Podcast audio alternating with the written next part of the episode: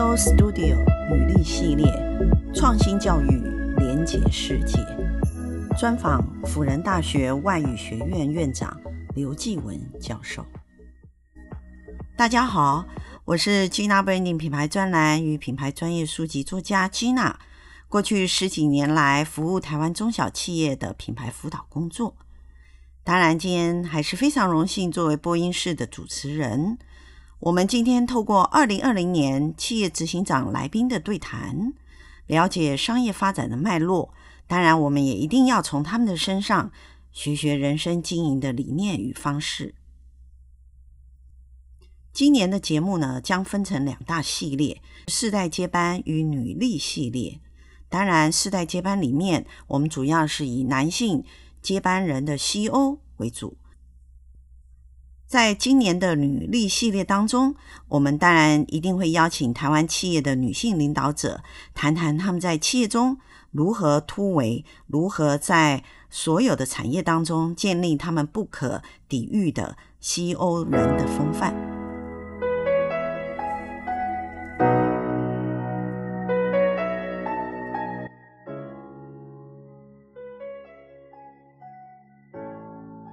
在数位化、高科技当代的现在，以外语文学为主修的大学生，如何能够准备好自己的核心能力？除了语言以外，进而全力与新的工作机会或职能的机会接轨呢？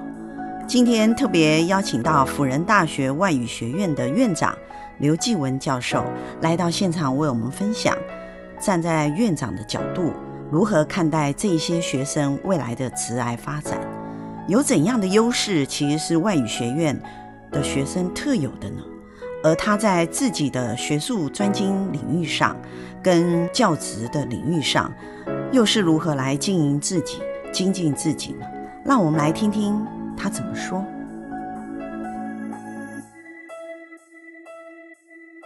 今天我们非常开心，在二十一世纪执行长播音室上，我们邀请到辅仁大学刘继文教授来到我们线上。我想各位听友一定也很好奇，就是说，怎么今年我们执行长播音室邀请到刘教授来到我们的线上呢？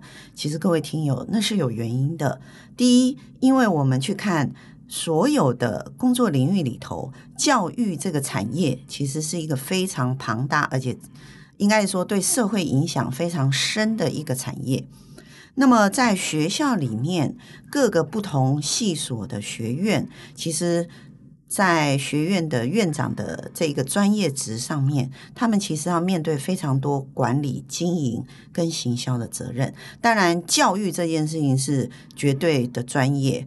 可是呢，如果说去经营一个学院，那我们放到企业体来看，它也是一个小型的企业。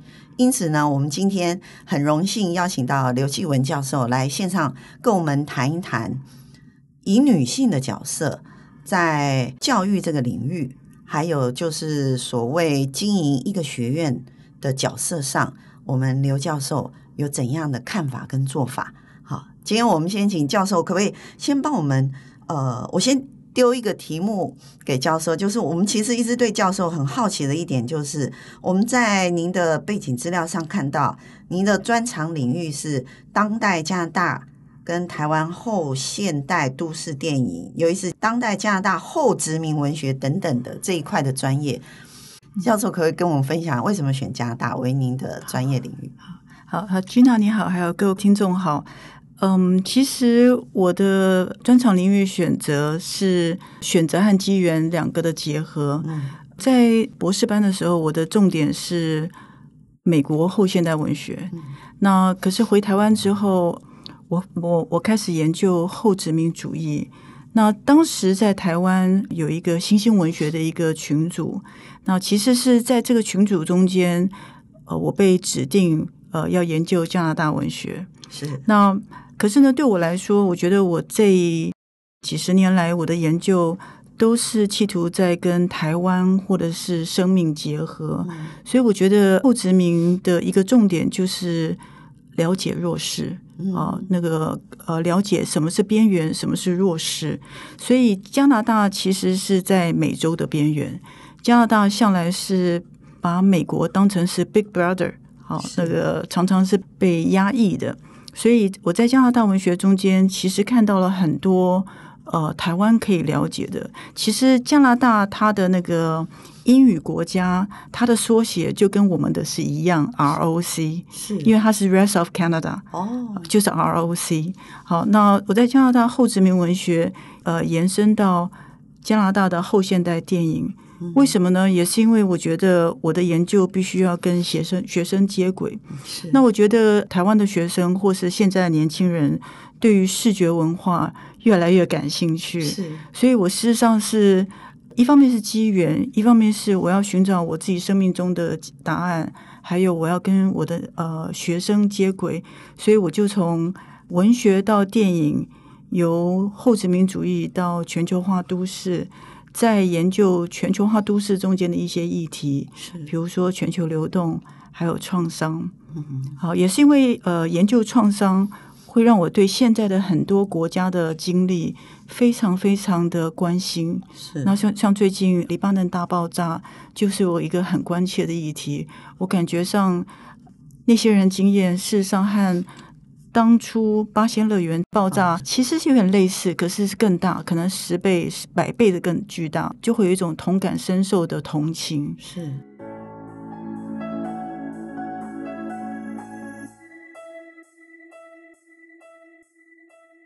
我们刚才听教授就是简单跟我们分享一下，他怎么样跟加拿大后殖民文学的这个缘分哈，起源跟结缘，然后到现在。他怎么样关切？除了文学跟文学结合的现在的社会议题，所以呃，在进入录音间之前，我跟刘教授在外面稍微热身沟通的时候，我们其实共同有一个想法，就是究竟文学啊，在现在台湾的文学院的学生来说，嗯、他们有怎样的看法跟怎样发展的机会？这个我想，我们就可以先从这个议题来，先跟大家在线上，我跟刘教授，我们一起就刚才那个小小的，好，我们互相沟通的一个起点来延伸。大家都觉得文学好像是偏向个人的一个，应该说个人的疗愈也好，个人的兴趣也好，它好像局限的商业范围跟应用的范围，感觉一般人狭隘的想法会觉得比较少。好，那刚才教授有提到一个非常重要的一件事情，就是说，因为他研究了所谓后殖民文学，所以他了解所谓的边缘跟弱势。那也大家不要忘记，台湾其实是一个殖民的历程，对不对？早期的荷兰、日本，对不对？然后哒哒哒哒一直到现在，其实我们从早期到现在，不管怎么样，它其实被殖民的这个历史。啊，或者是某些族群里头被殖民的创伤，其实它其实都一直存在的。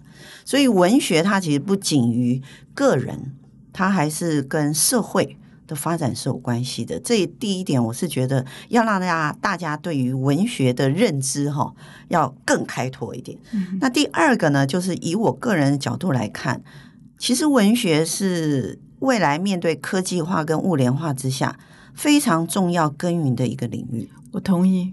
为什么这样说？教授刚才有讲沟通，那教授可不可以就这个议题跟我们分享一下？嗯、你觉得文学在沟通上它能帮什么忙？嗯，我们最常跟学生讲就是，呃，在看小说的时候，我们其实是进入一个世界，进入另外一个世界，了解很具体的了解这个世界的人、他的环境、他的社会。呃，以及它的地理环境等等。那我觉得，呃，文学其实用一个很简单的话讲，它是一个免费的、最简单的一个旅游经验。是哈，像我自己在教学过程，我常常有一些小说或者一些电影，我会教。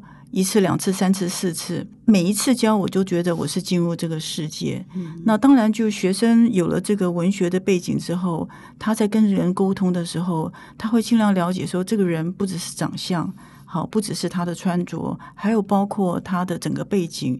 那他会从呃这个人的只字片语中间去了解，诶，这个人背景到底是什么？那我要怎么沟通？我要怎么样避免冲突？我要怎么样能够？协力，我怎么能够产生团团队关系？那我觉得这个是最基本的一个实际上的沟通。我们现在在外语学院，我们教导的沟通有很多种，是呃，一个就是知识移转，就是包括说，呃，我要把我的文学文化知识转移到网络小编，嗯，好，或者转移到文学改编，呃，转移到我的翻译中。转移到呃我的那个商业行销的技巧上等等，呃，所以除了对人的了解、对世界的了解之外，其实文学的素养也包括文化素养。嗯。所以这样的一个深厚的呃文化素养，进行跨文化沟通是比较简单的。是对。就是说，对于教授所说的观点，我非常认同。那么我这边呢，因为我自己本身是在商业领域上面比较耕耘多年，所以我来看待所谓的文学的时候，其实我认为。刚才教授讲的沟通，或者说你跟人在对话的时候，你很容易比较理解。其实以商业的行为来讲，比如说我们以行销的行为来讲，我们要跟所谓的购买族群，就是我们一般来讲的就是 customer behavior 的时候，我们要如何去判断他的行为，其实就是我们称为换位思考，对，同理心。对，你要如何有同理心？你要能够同理心，一定是因为你了解他，你才会有同理心啊，不然你就会不晓得他在讲什么。那换位思考是一个非常重要，在市场学里面去经营，或者说你在做国际业务拓展的时候，因为你需要了解跨文化的差异，嗯，嗯，所以你需要换位思考。我的一个经验，或是我呃想要跟听众分享的一个。呃，体验是说，我们在跨文化沟通的时候，尽量正面思考，然后尽量呃给别人空间。如果我们觉得他回信很奇怪，那我们就把正面的讯息传回去，然后去寻求了解，嗯、而不是开始批评。嗯、好，其实我觉得每一封信，每一次沟通，最好都要有正面的讯息，是好，就像是我们其实，在英文商业书信上，第一句话大概都是 “Thank you for your response”，嗯，谢谢你回应。好，那尽量就在第一句能够肯定他对你做的帮助，嗯，然后再提出问题，然后从问题中间达到你的目的，好，而不是说，嗯，一开始就批评。好，嗯，所以。呃，opening and closing 就是一封信和一个沟通的开始和结尾，其实都是一个正面能量传达的一个很重要的一个地方，我们都可以去耕耘。是，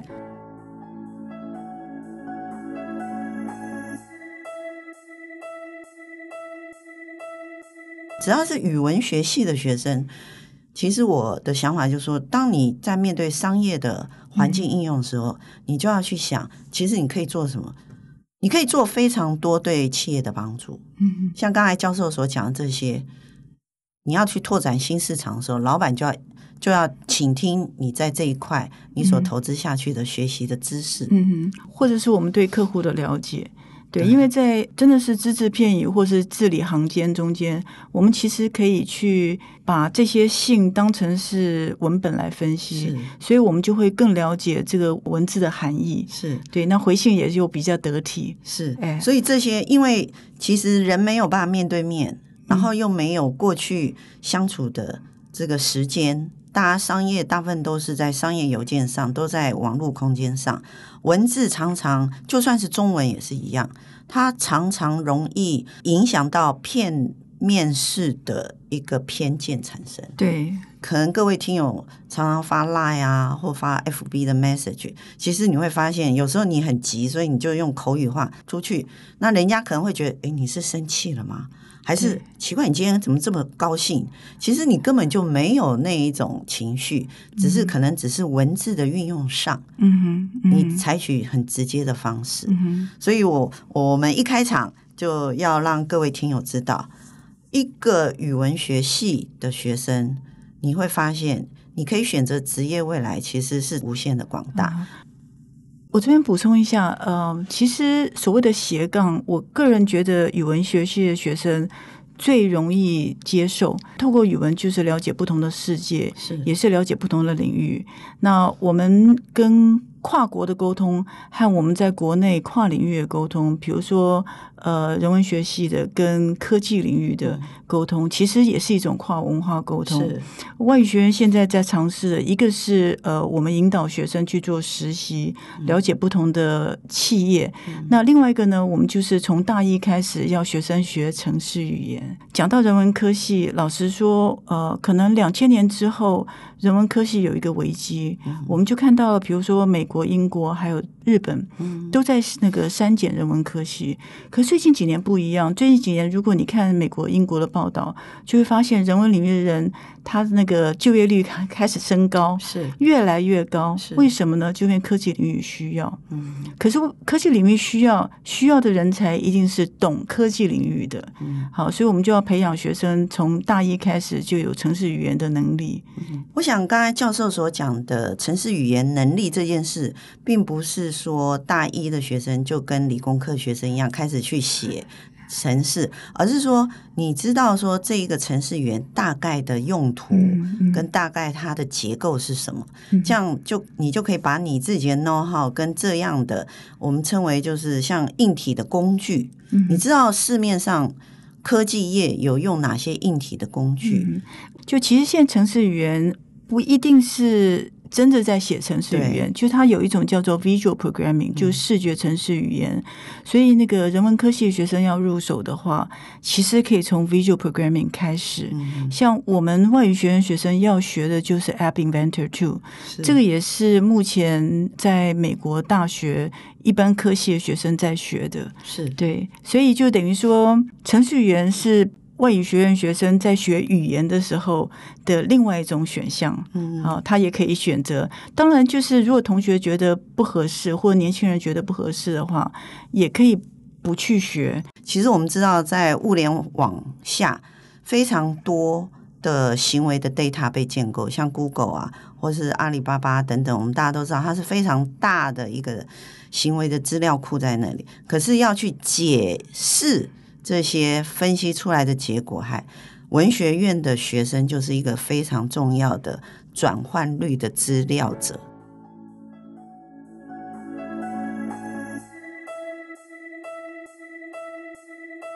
那我们现在回到刘教授所身兼的职位上，因为刚才尹天耀教授一直在思考文学院的发展。嗯。那因为教授其实现在是呃福大外语学院的院长，嗯、您可不可以先跟我们分享一下外语学院的院长啊？我们除了知道院长一定要有非常专业的教育领域以外，就以外语学院的院长，他真正的职务是什么？是这样子，就是不同人对于呃领导者的定位是不一样的哈、嗯。那呃有一些领导者他是。尤其在在学校，有一些领导者是决策者，有一些院长或者是有一些校长，他的主要职位是募款，就是专心募款。那我呢？我觉得我是一种服务的态度去做领导。那我觉得，身为一个女性，我觉得我的长处是在合纵连横。好，我觉得我能够去。把我自己当成是一个枢纽来去结合很多力量，所以我在外语学院一进一当院长之后，我第一件事情就是开始组织我们的院发展委员会，啊，分成小组。那其实我现在才是进入第二年，我是第二年院长，哈。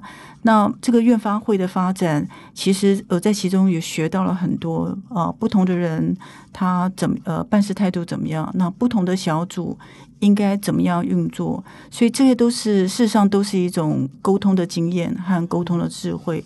那所以所谓外语学院院长啊，他其实要做的一个是能够去。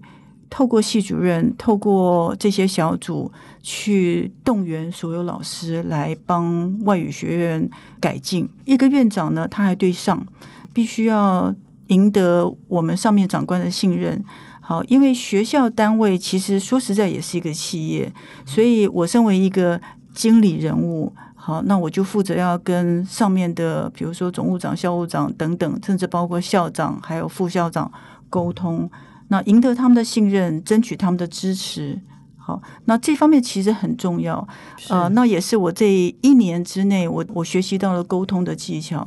就是有的时候，呃，长官们有一百种说 no 的那个方式。对，好，那我要知道什么是 no，然后什么样的一个 no，我可以把它转化成我们可以运用的。嗯。所以整个都是一个协商过程，呃，不断的协商，呃，总是希望沟通继续。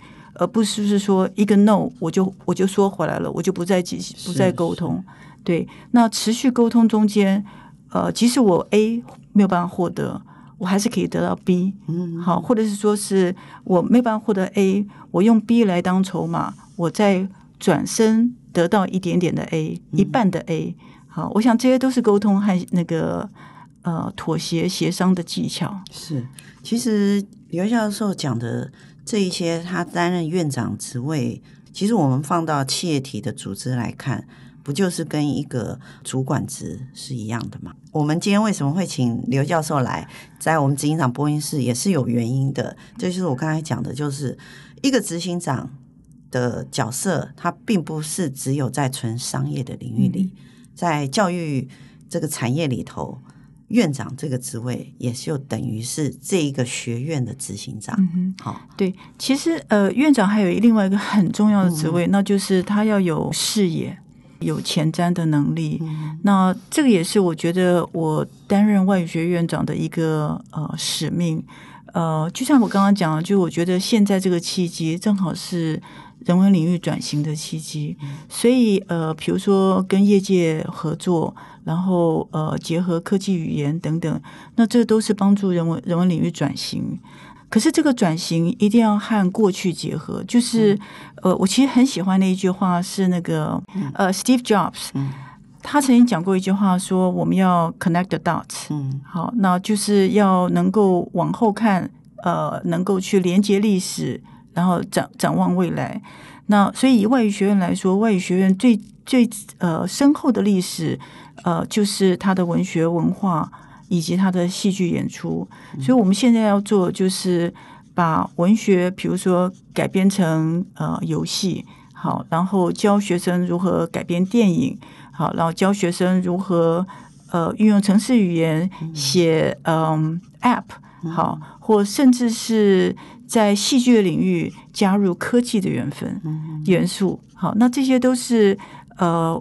由过去走向未来，我们必须要做的很多那个时代的脉动，包括这个高教目前碰到了危机，都是我必须要呃随时了解，是啊，然后随时去呃修正，然后去面对。是，所以呃，教授身在这个院长职，是不是就像我们在企业里头执行长，他必须永远看未来的市场嘛？对对，跟着市场的脉络。一直走，可是呢，眼光却要往往市场前面还没走到的地方先看，嗯，所以这就是执行长的责任哈。嗯，所以我们今天是非常开心来了解教育产业里头一个角色里面，他们是怎么样做转型，嗯嗯。哦，因为台湾常说转型升级啊，嗯，所以学院也要转型升级，哈，对。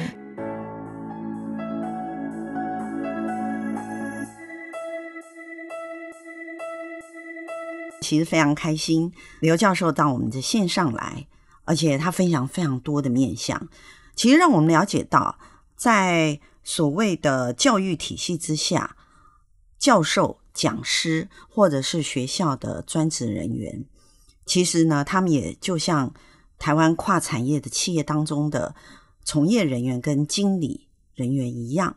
或者是执行长一样，有一次刘教授的院长的这个职位，其实就等同在企业当中的执行长的角色哦，必须要有放眼未来的前瞻眼光，而且也需要在组织当中，在学校的教育体系当中，从中协调跟协同他的伙伴一起来将所谓的教育体制呢做更好的经营，让整体的学院。发展更加的茁壮。今天我们谢谢刘教授的线上分享，也让我们知道，其实外语学院的未来发展已经不止于语言，它还跟很多科技、很多数位化密切的联合在一起哦。我们期待下一次刘教授的线上分享。